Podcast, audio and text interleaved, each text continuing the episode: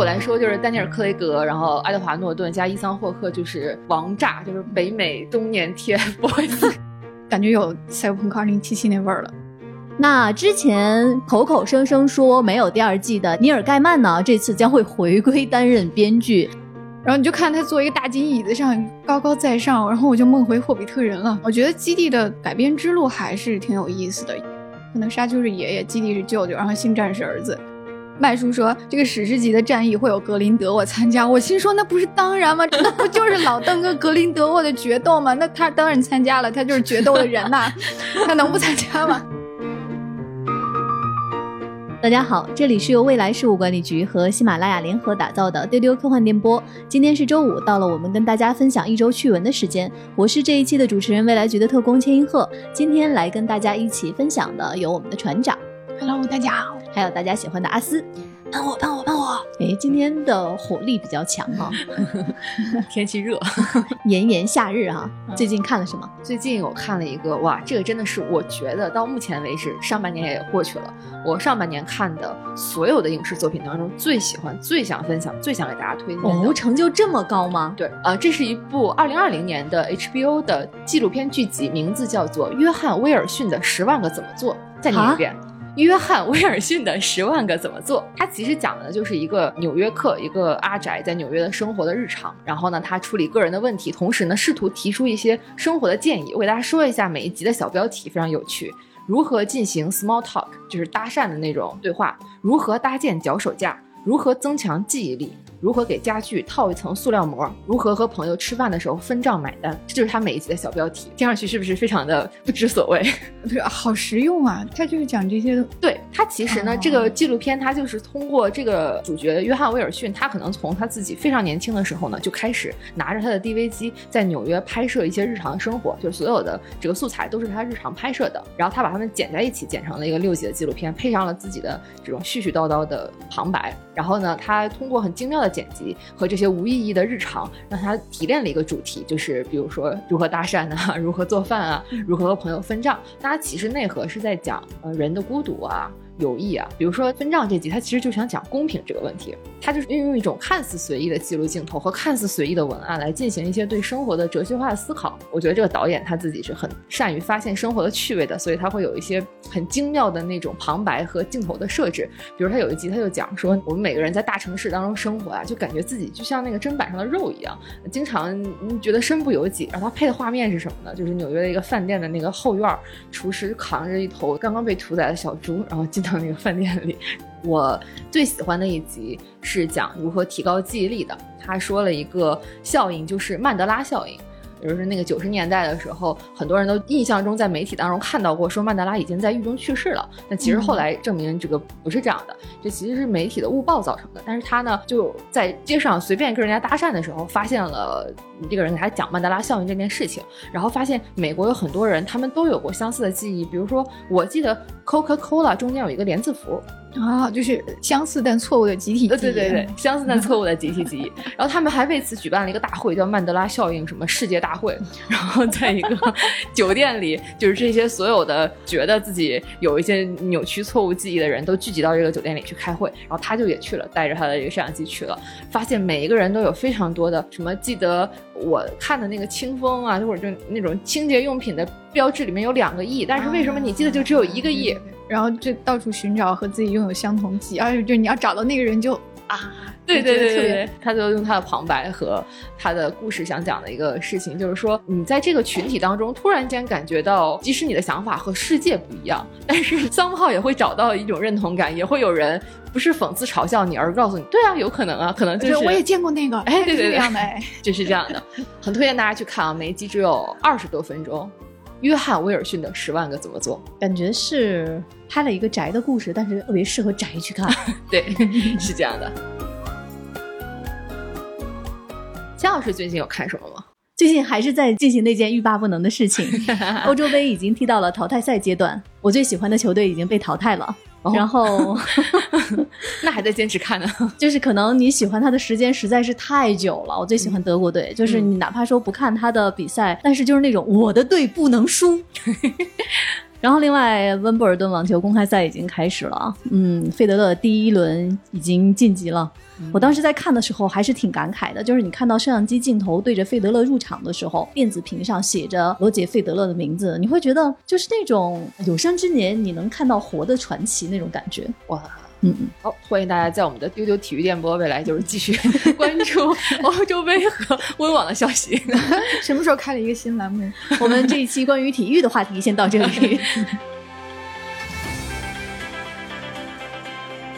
接下来呢，进入到我们本周的资讯的分享。啊，我们今天要跟大家分享很多的新片的资讯。嗯，在这一周有很多新的影片扎堆开拍，这个是还挺神奇的，全都在这一周发生了。而且我们看到有几部影片的经典的续作，他们都是在同一天开拍的，觉得就是集体复工，好莱对对对，是这种集体复工的感觉。嗯，我们先来看，有一个在那一天开拍的影片，就是《海王二：海王与失落的王国》。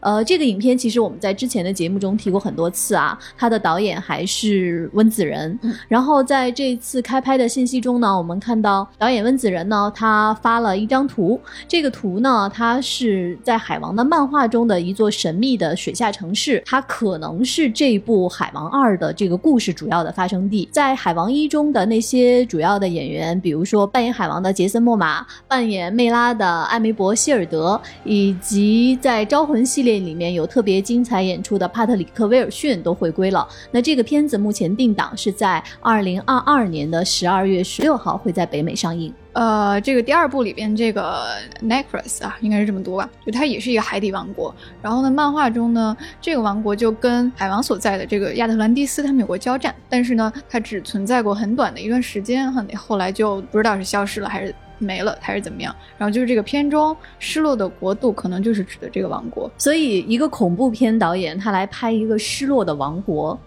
哎，这个期待值好像提升了很多。嗯。嗯，第一部《海王》也是温子仁执导的嘛，第一部《海王》就蛮好看的，因为它展现的那个水下世界和人物在那个水下的动态其实是很好看，所以《海王》这个片子在 DC 的整个宇宙当中也是呃票房还是蛮好的，嗯所以第二部依旧很期待温导的恐怖 超级英雄。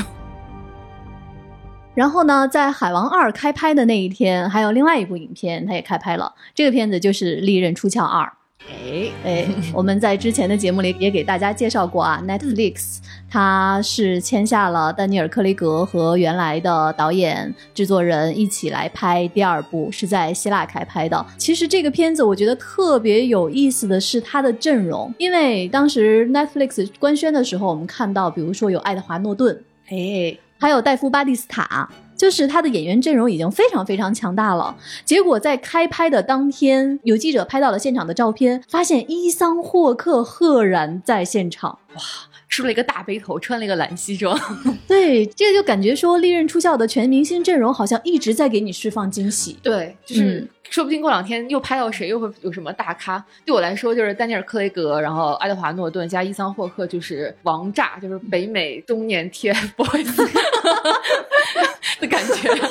看这个阵容，应该和第一部的故事，可能除了延续丹尼尔·克雷格作为侦探的这个主角，可能跟第一部的故事就没什么关系了。猜测应该又是一个新的犯罪故事发生在一群型男中间。而且啊，我现在看第二部的这个阵容，包括这一次的拍设地在希腊，我就觉得《利刃出鞘》的阿加莎味儿更浓了。嗯，对，因为在阿加莎·克里斯蒂的很多小说，首先故事的发生地都是一个度假胜地的小岛，啊比如说像《阳光下的罪恶》，就是发生在意大利南部的一个故事。然后大家也知道，它非常非常著名的无人生还，那个虽然不是一个热带的小岛，但也是海上的一个孤岛这样的一个模式。然后另外呢，为什么说觉得这个系列的阿加莎味儿更浓了？就是我们看过去的很多的阿加莎的作品的改编，它全明星阵容是它非常大的一个看点。对，比如说我刚才说到的《阳光下的罪恶》，它里面的演员有大家喜欢的麦格教授 Maggie Smith。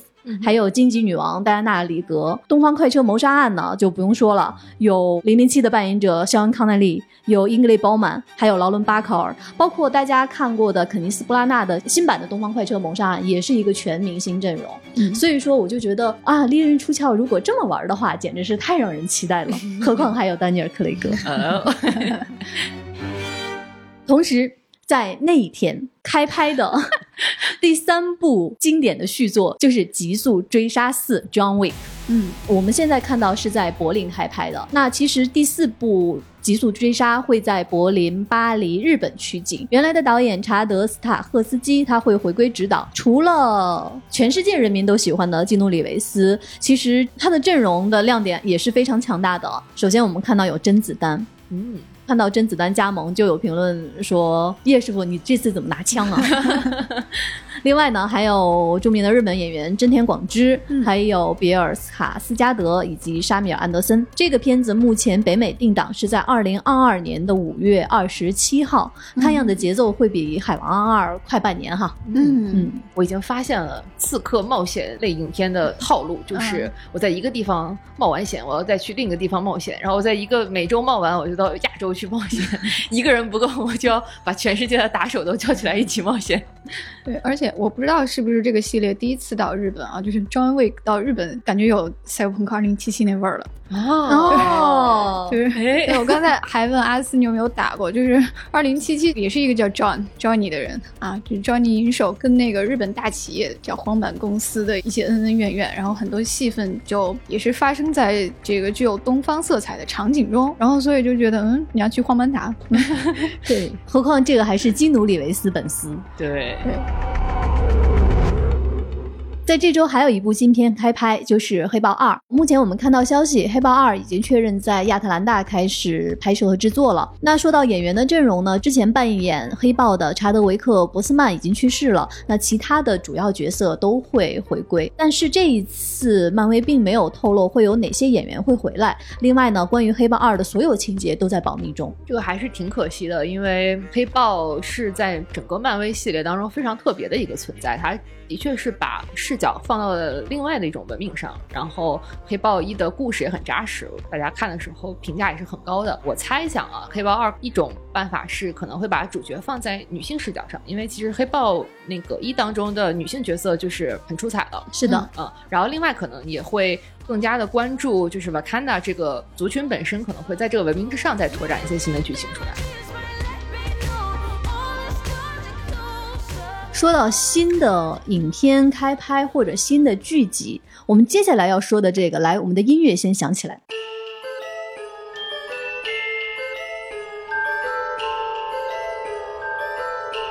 对，就是他。当这个信息在这一周出来的时候，未来局的几乎所有人都震惊了。好兆头真的要有第二季了，明明之前辟过谣好吗？说不会有第二季。对，那就在这一周，亚马逊官方的推特宣布，麦克辛和大提提将回归主演《好兆头》的第二季。那之前口口声声说没有第二季的尼尔盖曼呢，这次将会回归担任编剧，并且他将和道格拉斯麦金农一起回归担任制片。第二季的好兆头呢，将会有六集啊、目前还没有开拍，据说会在今年晚些时候在苏格兰开拍，具体什么时候上映还没有消息。哎呀，这真的是官宣了，不是太阳报说的，是亚马逊 说的。对对对，所以昨天其实我们一致的反应是假的吧？是不是又是啊太阳报发的消息啊？啊，然后一看是亚马逊，就是大家心中充满了一种，如果它是真的吧，你希望它是假的，因为上次我们说过这个。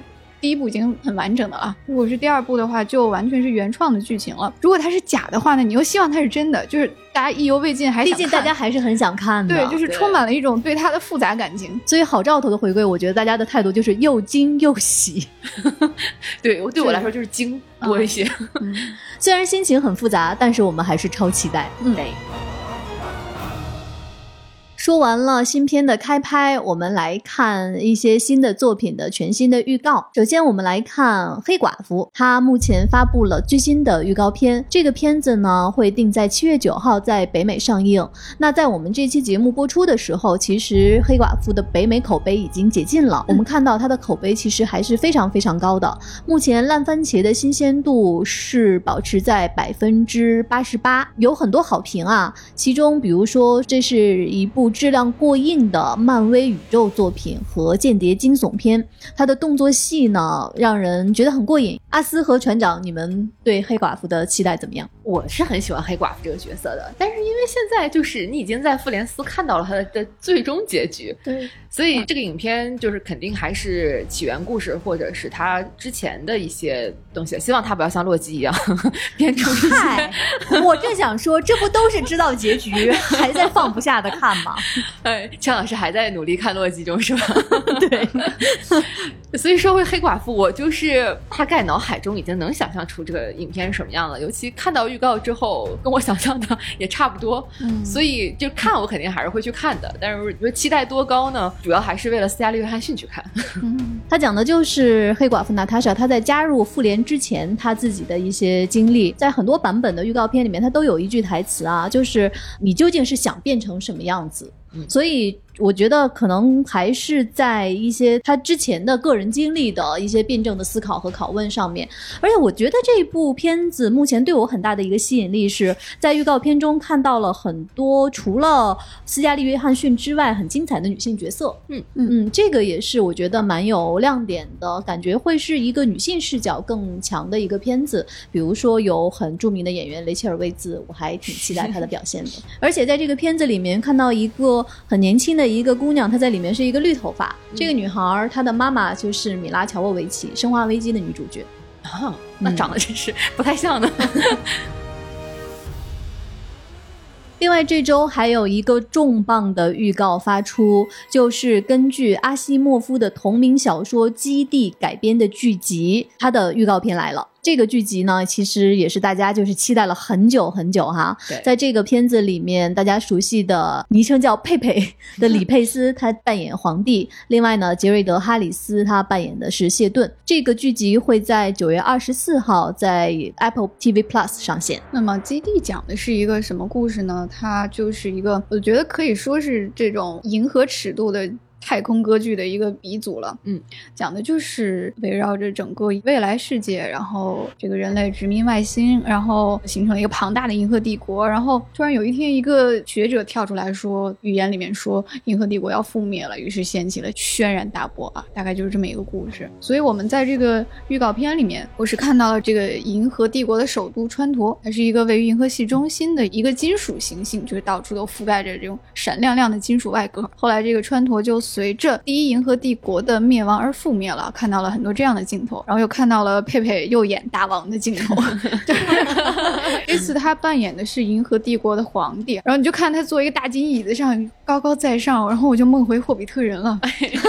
我觉得基地的改编之路还是挺有意思的，就是为为什么他以终于出一个预告片，大家都有一种松一口气，但是又悬着一颗心的感觉。就是放眼全球，可能像这种改编无果啊、难产多年的这种接盘困难的鸿篇巨制，可能他是头一个。是的，然后他的改编之路也是特别的坎坷，就是九八年的时候，新线就准备把基地改成三部曲了，后来他去拍《指环王》。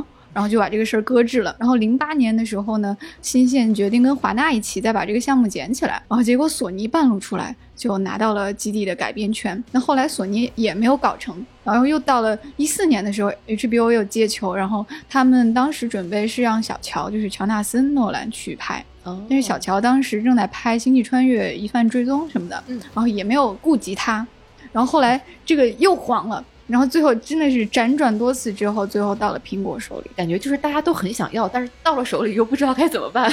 对，然后就感觉 就是一个烫手的山芋，嗯到处扔。我觉得就是它改编难的很大一部分原因在于观众的预期，可能它很难给出新的东西。因为刚刚我说过，它是一个太空歌剧的鼻祖了，对吧？可能沙丘是爷爷，基地是舅舅，然后星战是儿子，这么一个亲戚关系。结果呢，星战这个啊。他以沙丘、以基地为灵感来源的这个星战先拍出来了，他先一部风靡全球，然后他的老祖宗才姗姗来迟。所以就包括我在看沙丘的预告片的时候，在看基地预告片，你觉得啥啥都特眼熟，就什么什么沙漠中的少年，什么银 银河帝国啊，就是非常的眼熟。然后你觉得你在看星战，所以观众是不会愿意看到一个翻版的星战的。但是大家又对这种经典预期很高，就是希望他给出一个新的东西，并且不能落入窠臼，所以它才是一个非常难难改编的一个大项目吧。就是反正看到这个预告片也是心情复杂。预告片质感还可以，其实我对大家看到预告片就是评价还都挺高的。但是呢，就是每一帧都很熟悉。呃，这个是嗯，套路。基地是九月二十四号会上线，目前我们看到《沙丘》在北美这上映的时间又推迟了，是好像推迟到十月的第三周了。所以这两部经典作品前后脚的扎堆上，到时候哎呀，感觉我们看片的浓度和压力好大呀 我。们又要加班了，溜溜连夜加班，然后给给大家来讲这两个作品。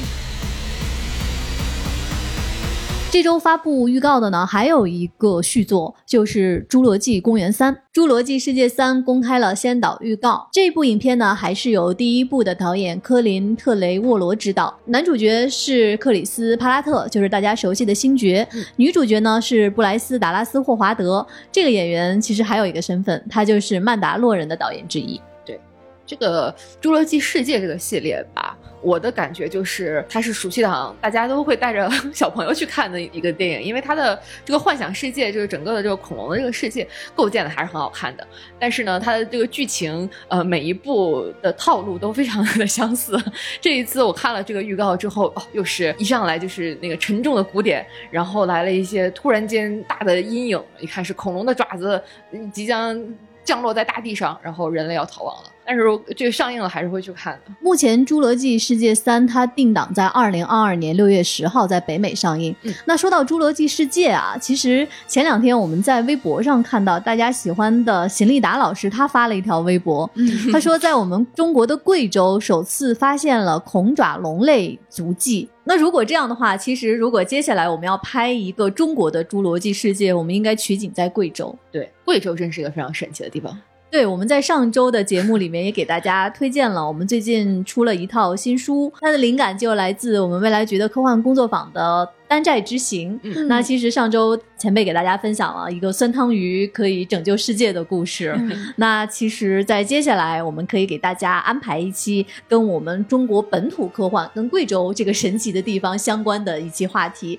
来讲一讲科幻到了贵州会有什么有趣的化学反应。我们刚才说的都是一些新片的开拍或者新的预告。最近呢，我们还看到了一个新的采访。这个采访呢是麦斯·米克尔森，也就是大家熟悉的麦叔。他最近接受了《星期日泰晤士报》的采访。那我们知道，其实，在最新的一部《神奇动物在哪里》，也就是《神奇动物三》里面，麦叔他接替德普来出演格林德沃。那麦叔他表示呢，其实说在这部新的神奇动物里面，他如果去重复德普的表演呢，那其实是一个自杀的行为。所以说他会有他自己新的方式来扮演格林德沃。那那对于神奇动物三这个新片，它的情节的走向呢，麦叔透露，第三部会出现一场史诗级的一个战役。船长，你猜这个战役应该是什么？我觉得这个话跟说了跟没说。麦叔说这个史诗级的战役会有格林德沃参加，我心说那不是当然吗？这个决 这那不就是老邓跟格林德沃的决斗吗？那他当然参加了，他就是决斗的人呐、他能不参加吗？就感觉说了很多，但是毫无信息量。对，呃，给大家讲一下这个所谓的这俩人史诗级的决斗是什么呢？嗯就是《哈利波特》里巫师历史上一次重要的大事，就是可以写进教科书这样重量级的一个战争，我觉得可以理解成就是创业史上两个合伙人分道扬镳。对，大家都知道呃他们俩年轻的时候是好朋友啊，还在一起这个创业。那格林德沃是一个极具才华的，但是。呃，行动力非常强，但是非常理想主义的，就是一个有点极端的，但是有才华横溢的一个人。嗯，然后因为理念不同呢，他就俩人拌着拌着就闹崩了。但是呢，他们两个人曾经情同家人、互为知音的一个关系，就是他们是彼此在人生比较黑暗的那个时刻里唯一可以支持、理解对方的那个人，所以他们又有感情上的羁绊。那么最终很多年之后，他们再次相遇了。然后那个时候，格林德沃已经被认为是有史以来最强的黑巫师之一了，就是伏地魔见了他都要叫前辈。对，然后邓布利多也是变成了很有影响力的人，就是这两个可以左右巫师世界命运的人，就展开了一场据说是三天三夜的决斗。就是我也想不到要怎么打三天三夜，就是许多目击者认为啊，这是巫师界有史以来最伟大的一场决斗，就这个规模是比《哈利波特》里面的这个霍格沃茨之战要大得多的。然后最后邓布利多胜利了，从格林德沃手里赢得了老魔杖，还有了后来那一系列的故事。所以他在感官或者规模上，应该是比哈七结局还要宏大的一个故事，才能撑得起他这个事件本身的体量。哎呀，麦叔来演格林德沃，我可太想看了。说完了影视类的资讯，我们接下来来看一看科幻文学。首先，在刚刚过去的六月份，英文科幻杂志《未来纪事》刊登了科幻作家万象丰年的作品《幻象骑士》。那其实看过我们未来局出品的科幻 MOOC《猫不存在》的朋友可以知道，其实这篇小说啊，就是首发在《猫不存在》的选集里面。它讲述了少年与猫走遍被幻象毁灭的大地，探索世界的冒险之旅。嗯，万老师是一个养了很多猫的科幻作家，是的 他对猫还是非常了解的，包括这里头对猫的习性的描写也非常有意思。这是一个比较带有童话感的一个科幻故事，大概讲的就是这个少年和猫猫的一场冒险之旅。然后呢，我觉得这些猫和人的互动都是来自万老师的 现实生活。对对对。接下来我们来看轨迹奖。二零二一年轨迹奖的结果出炉了。耶，嗯，我们先给大家介绍一下轨迹奖哈。嗯轨迹奖呢，创立于上世纪七十年代早期，它是颁发给轨迹杂志年度读者投票的优胜者。几十年来，轨迹奖吸引到的投票者数经常超过了雨果奖和星云奖。我们来看一下今年的获奖名单，获得最佳科幻长篇的是《网络效应》。最佳奇幻长篇是我们成为的城市，这个是杰米辛的作品啊，熟悉的名字。因为杰米辛可以说是目前世界上影响力最大的科幻作家之一了。熟悉他的听众可能知道，一七年到一九年，他靠这个破碎的星球击败了大刘，他也是史上第一位获得雨果奖三连冠的大佬。而且二零二零年的时候，他也拿下了雨果奖最佳短中篇。哇啊厉害！获得轨迹奖今年最佳短中篇的呢是《药》这篇呢，也是刚过去的第五十六届星云奖的最佳，获得了他的最佳短中篇提名。那这篇小说在我们的不存在科幻这个公众号上，在内搜索“星云奖”可以免费阅读到。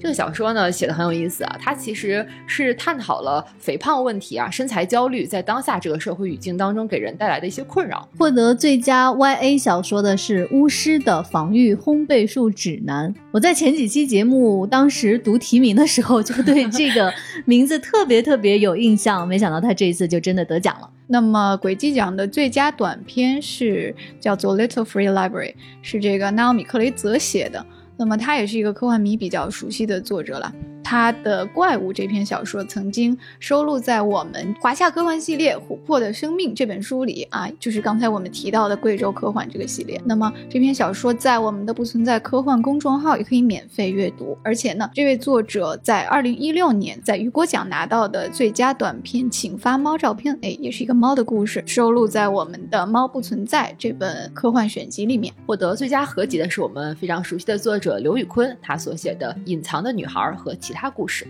那关于今年轨迹奖的完整的获奖名单，大家可以去我们的微博“未来局科幻办”或者我们的微信“不存在科幻”上面去查看。我们本周的资讯分享先到这里，接下来看一看在之前的一周给大家留下的互动话题和各位粉丝们给我们的评论。我们先来看，在上周我们播出了一期跟奥特曼相关的话题，我们当时留下的互动的问题是如何用一句话安利奥特曼。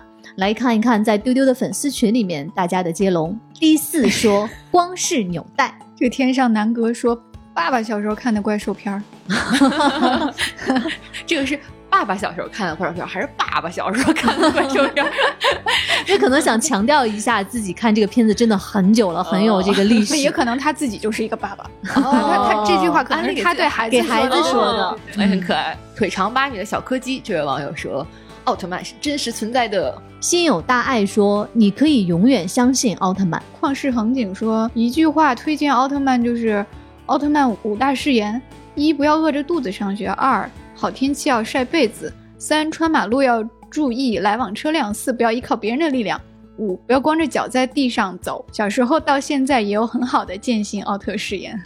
好 我们来看，在上周的资讯的那一期，给大家留的话题是你最想看到谁和谁的梦幻联动。在丢丢的粉丝群里面，这个大家。的互动还是挺多的。陈竹他说是邓布利多和甘道夫，好多好多人都想看到这两位老爷爷在一起。他们如果打一架，也是那种史诗级大战。渔火说是黑猫警长和包青天。我刚才在想，如果黑猫警长和包青天在夜晚打架，我们应该都看不到他们在打架，他们都就隐匿在了黑暗之中。我觉得这一期博士被 Q 到的有好多啊，有一位叫 G I N N Y Y U A N，他说有 Rick 和博士，谢耳朵和博士，博士配一切，那可不是吗？博士确实可以去到任何地方，对吧？我觉得好多人提到了那种本来我们就分不清这两个谁是谁的那种，啊，这个 Ethan 说想看红猫蓝兔和蓝猫淘气联动，我心说他俩原来不是一回事吗？不是一回事吗？啊，什么？真的不是一回事吗？还有这个梅林检察长说 神奇宝贝和数码宝贝，就是曾经我有一段时间也分不清这俩，哎，我到现在也分不清，他们俩不是一回事吗？不是一回事，一个是科幻，一个是奇幻，对你这么理解？会发光的闪电，他就说博士和孙悟空。博士配一切，真的是对。岛民代表多罗西，他就说特别想看悟空和洛基斗法，谁的变身更厉害，谁的分身更多，谁的小脑瓜更机灵，都是诡计之神哈，东方和西方诡计之神的代表。那在今天节目的最后呢，给大家留一个互动的话题，这个话题是：你觉得哪一部作品的续集比它的前作还要好看？不限于幻想类作品哦，就是续集比原来的那一部还好看。欢迎大家订阅我们的丢丢科幻电波，在我们节目页面下方的评论区给我们留言，也欢迎大家加我们接待员的微信 f a 杠六四七进丢丢的粉丝群，一起参与接龙互动。最后呢，有一个活动的预告，也是之前给大家说过的，在七月的九号到十一号，在北京农展馆 Dream Fair 展将在这里举行。那这一次呢，我们未来局的宇宙抽屉也有参展，我们的展位是 B 零三杠十六。另外呢，也给大家推荐一个展位是艺星动物园，它在 B 零三杠零八，七月九号到七月十一号，北京农展馆来找我们玩哦。今天的资讯就到这里了，最近天气热，大家注意防暑降温。我们下周再见，拜拜，拜拜。